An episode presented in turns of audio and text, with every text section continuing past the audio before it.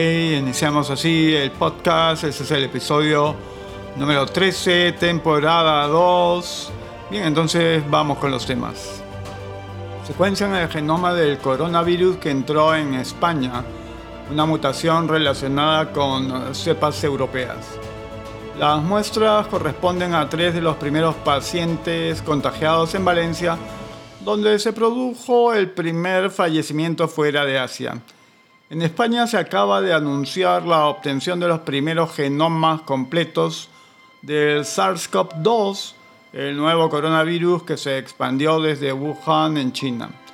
Así las muestras analizadas corresponden a tres de los primeros pacientes que se contagiaron en Valencia, al este del país, donde se produjo el primer fallecimiento por COVID-19 fuera del Asia. El pasado 13 de febrero los resultados confirman la mutación desde su área de origen y que la cepa introducida en España está relacionada con otras europeas. La secuencia de genomas completos por parte de varios equipos de investigadores ubicados en Valencia se suma al esfuerzo que se está haciendo a nivel mundial en todos los laboratorios para averiguar cuáles han sido las vías de transmisión y cómo se extienden los diferentes linajes del virus. El objetivo primordial es identificar con mayor fiabilidad los focos y las cadenas de transmisión del coronavirus. La principal conclusión sacada del análisis de las primeras muestras es que las cepas proceden de rutas de transmisión diferentes explica el investigador Fernando González Candelas, ya que el genoma del virus está en constante mutación.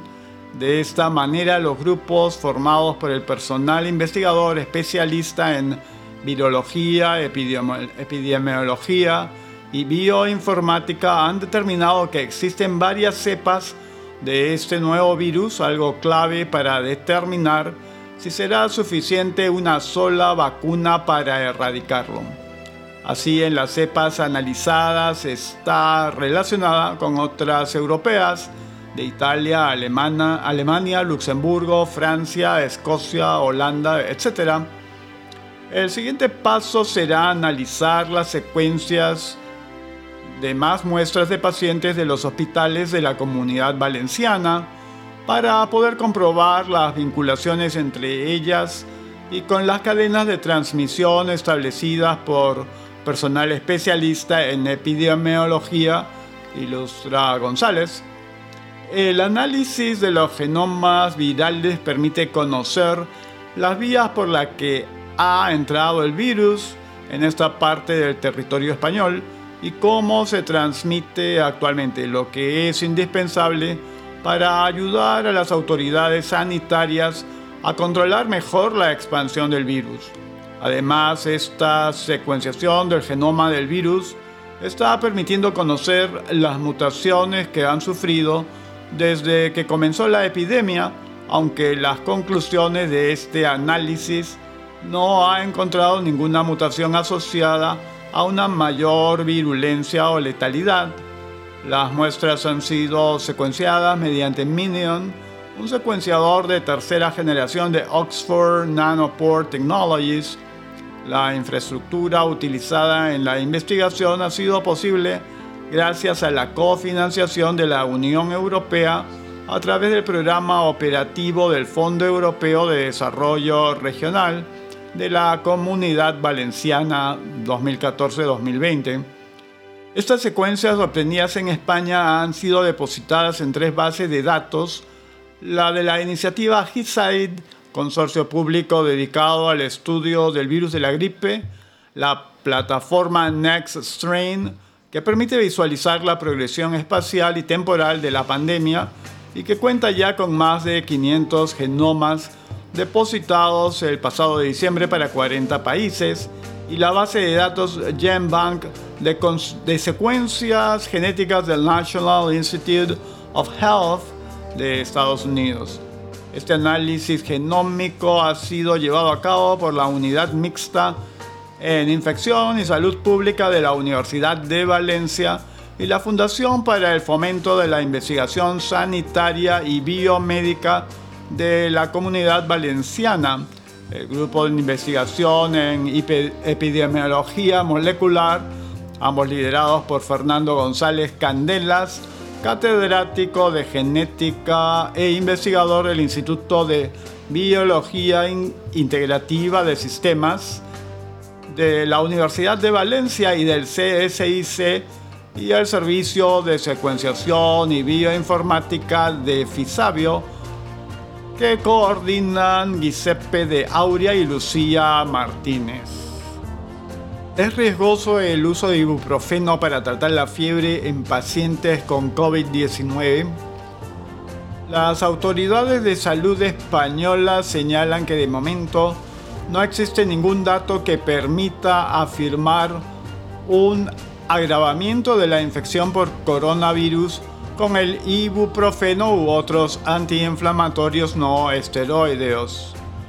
Las autoridades de salud de Francia advirtieron el pasado fin de semana que para los pacientes enfermos con COVID-19, tomar medicamentos antiinflamatorios como el ibuprofeno y la cortisona podrían agravar su situación, lo que ha planteado dudas sobre el uso de estos medicamentos para tratar los síntomas de la enfermedad el ministro de Sanidad de Francia, Olivier Véran, advirtió que ciertos antiinflamatorios como el ibuprofeno pueden contribuir a un deterioro del estado físico en caso de infección por coronavirus y recomendó que en caso de fiebre extrema se debe consultar a un especialista médico u optar por paracetamol. El mensaje del ministro hizo eco en el sistema de sanidad francés, donde se recomendaba que para tratar la fiebre o el dolor de esta enfermedad se debe usar el paracetamol sin exceder la dosis recomendada y evitar el uso de antiinflamatorios no esteroideos. Los AINE deben estar prohibidos, también se debe evitar tomar corticosteroides sin justificación médica estricta, insistió el director general de salud del país, Jerome Salomón, citado por Reuters. Una investigación publicada recientemente en la revista médica The Lancet mencionaba que los contagiados de coronavirus, que además sufren de enfermedades crónicas, son más propensos a, a padecer de una enfermedad más severa. En el mismo estudio se explicaba que el ibuprofeno aplicado a estos pacientes puede contribuir a agravar la afección causada por el virus, ya que podría ayudar a expandir más rápidamente la enfermedad a las células de los pulmones y el flujo sanguíneo. Sin embargo, el mismo estudio señalaba que los datos no son concluyentes y que es necesario profundizar más la investigación. Al respecto, la Agencia Española de Medicamentos y Productos Sanitarios, AEMPS, señaló que de momento no existe ningún dato que permita afirmar un agravamiento de la infección por COVID-19 con ibuprofeno u otros antiinflamatorios no esteroideos, sugiriendo además que no hay razones para que los pacientes que estén en tratamiento crónico con estos medicamentos los interrumpan. Bueno, y el día 18 tuvimos el anuncio que hizo el presidente de algo que a posteriori ah, dio curso legal a través de un decreto supremo. Dice, decretan inmovilización social obligatoria desde las 8 pm a 5 am de la mañana. El gobierno emitirá un decreto de urgencia para declarar la inmovilización social obligatoria desde las 8 de la noche hasta las 5 de la mañana, anunció hoy el presidente de la República, Martín Vizcarra. Era así como Agencia Andina daba a conocer la información antes que se publicara el decreto supremo. En conferencia de prensa en Palacio de Gobierno junto a los ministros de Estado, manifestó que esta medida se tomó porque existe un pequeño porcentaje de peruanos que no respeta la restricción que forma parte del estado de emergencia y están jugando con su salud y la del resto de peruanos. Esto nos obliga a tomar medidas. Una es la que estamos decretando desde hoy, la inmovilización social obligatoria desde las 8 de la noche hasta las 5 de la mañana. Se trata de un decreto supremo que establece esta medida. Desde hoy nadie puede circular hasta mañana, manifestó. El mandatario explicó que en el perfil de los nuevos infectados con el coronavirus COVID-19 hay muchos jóvenes que lo contrajeron en horas de la noche cuando salieron a las calles en lugar de respetar el estado de emergencia. La mayoría está en su casa, pero otros no. Para ellos y para todos será esta inmovilización desde hoy a las 8 de la noche y las Fuerzas Armadas y la Policía Nacional del Perú se encargarán del cumplimiento estricto de esta medida que será no solo para Lima sino a nivel nacional. En ese sentido instó a que todos los peruanos no solo nos cuidemos nosotros mismos y a nuestra familia, sino también a los vecinos y a aquellos que no conocemos, respetando el aislamiento social obligatorio que se ha establecido. Asimismo precisó que desde mañana, cuando acabe la inmovilización social obligatoria, obligatoria no podrán circular los vehículos particulares debido a que se estuvo observando el incremento de este tipo de movilidad, rompiendo de este modo el sentido de la medida y el objetivo del estado de emergencia. Estas personas que circulan pueden tener el permiso para poder circular, pero deberán hacerlo a través de los medios públicos de transporte. En otro momento felicitó a las personas que cumpliendo el aislamiento social obligatorio en la víspera empezaron a aplaudir como una forma de agradecer al personal de salud que se dedica a ver el tema de COVID-19 así como las Fuerzas Armadas y Policiales. Por último, reiteró que el pedido a las autoridades locales y regionales de todo el Perú para que apoyen a las medidas implementadas por el Poder Ejecutivo con la intención de detener la propagación del coronavirus. Bueno, y después de eso tenemos también lo que informó um, el MINSA, un reporte del COVID-19, situación al 18 de marzo, a las 7 horas, casos confirmados 145, casos descartados 2.930, regiones con casos confirmados. Lima 111, Loreto 10, Lambayeque 6, Callao 5, Ancash 2, Arequipa 2, Huánuco 2, La Libertad 2, Piura 2, Cusco 1, Ica 1, Madre de Dios también 1. Acá. Bueno, también hay un comunicado del Colegio Médico del Perú, dice Consejo Regional La Libertad. Nos encontramos en una fase ascendente de la pandemia tras el reporte oficial de 105 casos sospechosos, 52 casos en estudio y dos casos positivos de coronavirus COVID-19 en nuestra región. El CMPCRI expresa su preocupación por la exposición al contagio de nuestros colegas y el personal de salud a esta enfermedad. Punto 1. Exigimos a las autoridades del gobierno regional facilitar el cumplimiento estricto de las normas de bioseguridad en la atención de los pacientes, es decir, dotar de equipos de protección personal tales como respiradores, gorras, lentes, mandilones, etc., de calidad y en cantidad suficiente para que todo el personal que trabaja en los hospitales y establecimientos de salud de nuestra región de lo contrario, nos convertiremos en agentes de contagio hacia nuestros familiares y a nuestro entorno en general. Punto 2. Solicitamos realizar una inspección para verificar que el personal médico mayor de 60 años no atienda en los establecimientos de salud durante el periodo de cuarentena, teniendo en cuenta que este grupo etario es altamente vulnerable a este tipo de coronavirus.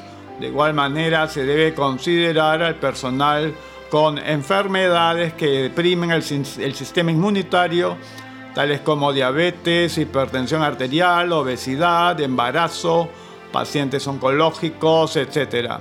Punto 3. Los médicos estamos demostrando nuestra vocación de servicio y compromiso con la comunidad durante el estado de emergencia, pero también exigimos el mismo trato de nuestras autoridades para salvaguardar nuestra integridad.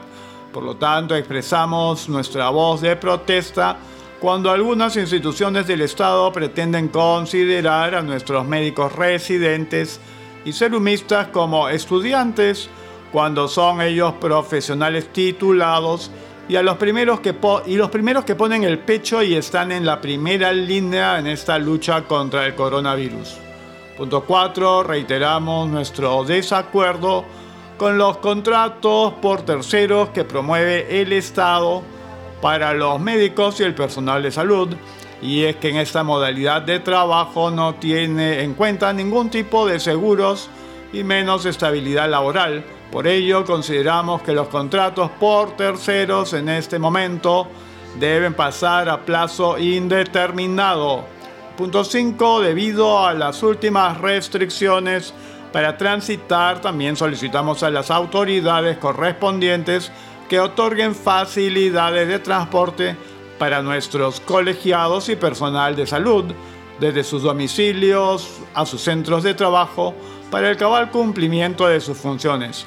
Por lo antes mencionado y conociendo que en muchos establecimientos de salud no se cumple con la entrega de los equipos de protección personal en cantidad suficiente, los médicos y el personal de salud nos veremos en la obligación de tomar otras medidas de fuerza para que nuestras autoridades subsanen estas deficiencias que permitan cumplir nuestra misión de velar por la salud de la población liberteña. Yo me quedo en casa, Junta Directiva 2020-2021. Bien, y también hubo pues una conferencia de prensa que dio el Colegio Médico del Perú. Eh, bueno, fue una conferencia de prensa un tanto larga, dura alrededor de 54 minutos, más o menos. Sí, pero entre otras cosas eh, salió a la luz un conjuntito de detalles, bueno, no era tan pequeño, ¿no? buena parte de la temática que trataron allí tiene que ver con el documento que he leído no solamente es un documento que está siendo, o, pensamientos, puntos de vista que están siendo mencionados a nivel de regiones, sino que es el mismo pensamiento a lo largo y ancho del país, ¿no? Bueno, pero dentro de lo comentado se señalaba que el 68% en Lima y el 80% del país con respecto a hospitales muestran déficits Em, se refiere a hospitales de segundo y tercer nivel. Y estos déficits son de infraestructura, pero también tienen que ver con el asunto de la higiene, eh, que es un tema que es sumamente importante cuando se trata de salud y de hospitales, ninguna duda. Luego tenemos que la señora Flor Pablo, ex ministra, había señalado según hacen referencia a quienes dieron esa conferencia de prensa, que el 60% de colegios está en pésimas condiciones. Esto se refiere a nivel nacional, por supuesto, y por eso ellos estaban completamente de acuerdo que se hubiese, entre otras medidas, este, puesto en pausa el, el periodo lectivo, ¿no? Las clases escolares suspendidas, precisamente porque estos colegios que no cuentan con las condiciones definitivamente son un factor que iba a contribuir ya no solo por la cantidad de personas concentradas, sino por las condiciones mismas de los colegios que definitivamente no pueden garantizar condiciones de limpieza, algunos de ellos a duras penas sin agua. Bien. Entonces, bueno, el día 17 hubo sucedió que Perú 21 y la señora Cecilia Valenzuela hicieron público un pequeño video con el que, no sé, tratan de lavarle la cara, bueno, primeramente a Perú 21, pero uno puede imaginar pues que también es el concepto que se vierte en dicho video, un poco que se hace extensivo a, todos los periodistas, ¿no? Lamentablemente pues eso no, no surte el efecto deseado. Dice, bueno, acá tomé unas notas con respecto al mencionado video el cual decía, el periodismo serio es fundamental. Bueno, no sé a qué cosas están llamando ahora pero periodismo serio, ¿no? Porque definitivamente el ejemplo que vienen dando los periodistas de un buen tiempo a esta parte este, nos hace pensar que el periodismo llamado serio es, bueno, murió hace un buen tiempo y nadie se iba a enterar, ¿no? Este, los periodistas que salvan la cara son tan poquitos que... caramba. Y hace referencia que es fundamental para combatir la información falsa. Por Dios.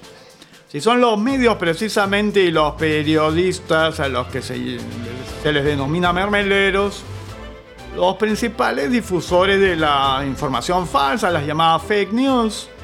En fin, con relación a la información falsa, información en tiempos de crisis. Caramba. Otro concepto un poquito raro porque entonces la información no debe ser falsa solamente porque hay tiempos de crisis, pero cuando se acaben los tiempos de crisis, entonces ¿qué pasará?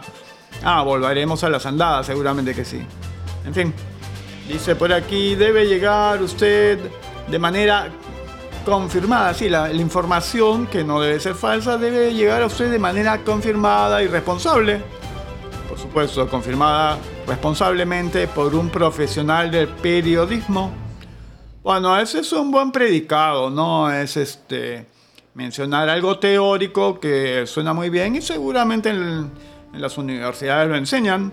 El problema es la práctica, ¿no? Este, hace un buen tiempo que la información no necesariamente es confirmada y la responsabilidad huelga por su ausencia. Ahora, este, uno le queda la duda, ¿no?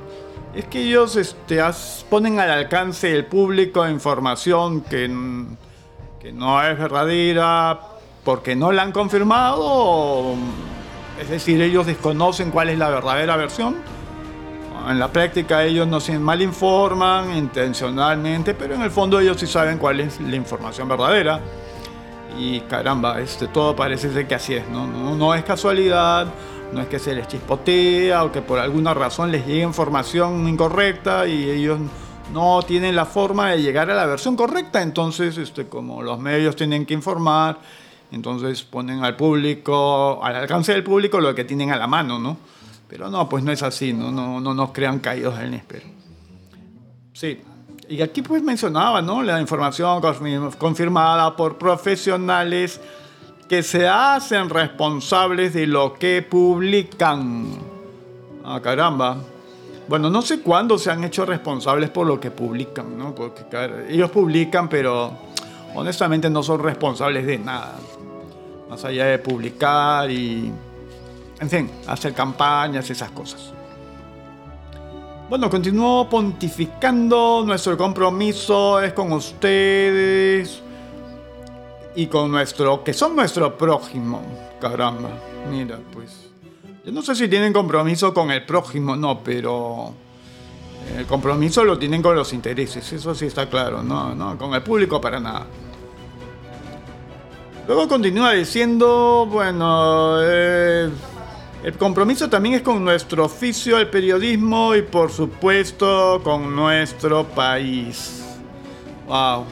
Otra de las cosas que suena bien, pero sí, pues no, es otro saludo a la bandera, otro conjunto de predicados paporreteros que seguramente le hacen a alguien aprobar un examen, pero la vida real, desde la perspectiva del mermelerismo y los prostimedios, es cualquier otra cosa.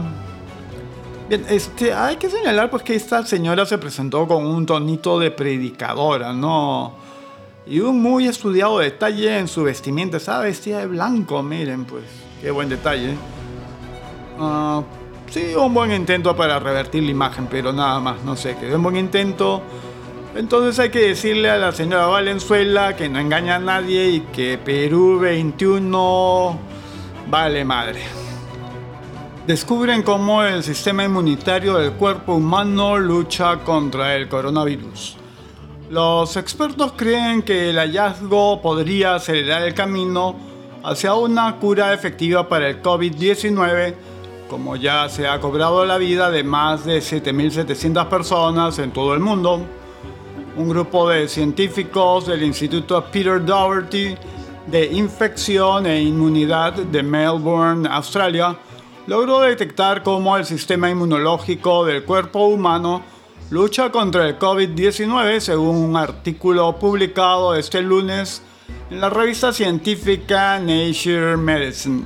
Los expertos tomaron muestras de sangre de uno de los primeros pacientes diagnosticados en Australia con coronavirus, una mujer de 40 años que había estado en la ciudad china de Wuhan, a la que examinaron antes y después de su recuperación.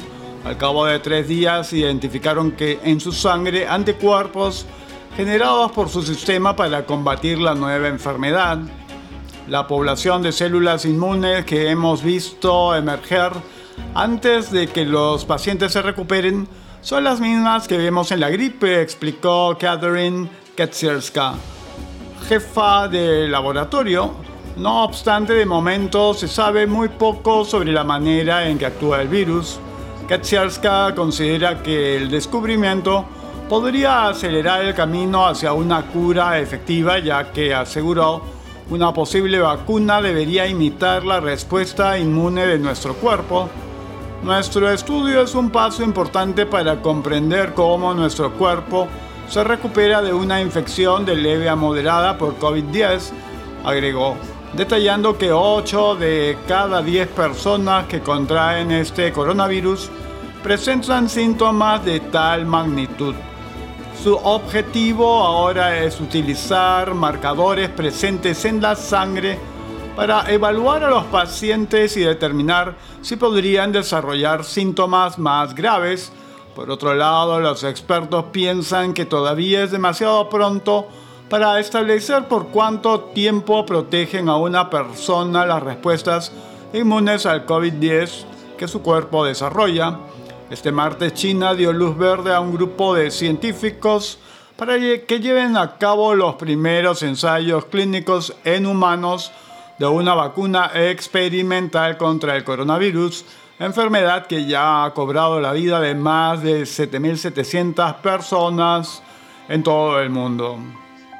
Epidemiólogo japonés aclara cuál es la distancia segura entre personas para evitar el contagio de COVID-19. La previsión de multitudinarios eventos bajo techo o al aire libre no tiene sentido para contener la propagación del nuevo coronavirus, porque para eso lo importante es mantener la distancia entre las personas, dijo el reconocido epidemiólogo japonés y especialista en enfermedades infecciosas Sato Akihiro en entrevista a la agencia RIA Novosti. El número de personas en un evento no tiene tanta importancia, como la distancia entre los asistentes y, el lugar, dado que al aire libre el riesgo de, de contagio se reduce, señaló Akihiro, quien en 2018 preparó un manual para Tokio sobre las medidas a tomar en caso de propagación de infecciones. Limitar el número de personas no tiene sentido. Al aire libre, incluso si se congregaran decenas de miles de personas, guardando una distancia de 1.5 a 2 metros, no hablarán entre ellos.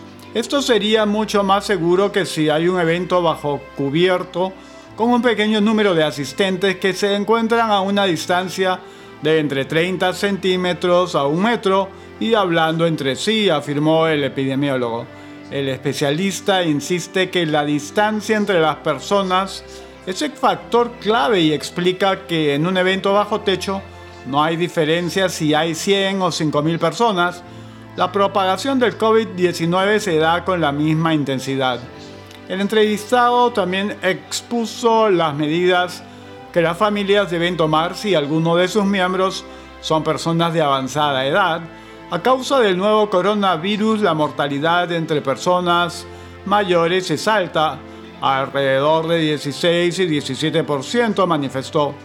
Para los jóvenes esta enfermedad no es tan grave, pero ellos pueden ser la fuente de contagio para los ancianos, advirtió en los hogares con personas mayores.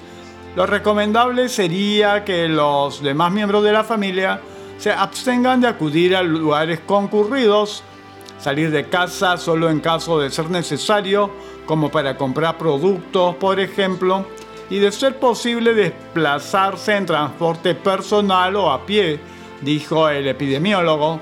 Según el especialista, las previsiones acerca de que la pandemia afectará al 60 o 70% de la población mundial no es realista en las actuales condiciones.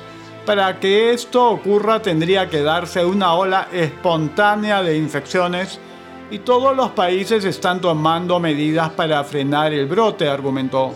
No obstante, para vencer por completo al COVID-19, es necesaria una vacuna y un medicamento efectivo, aclaró Sato Akihiro.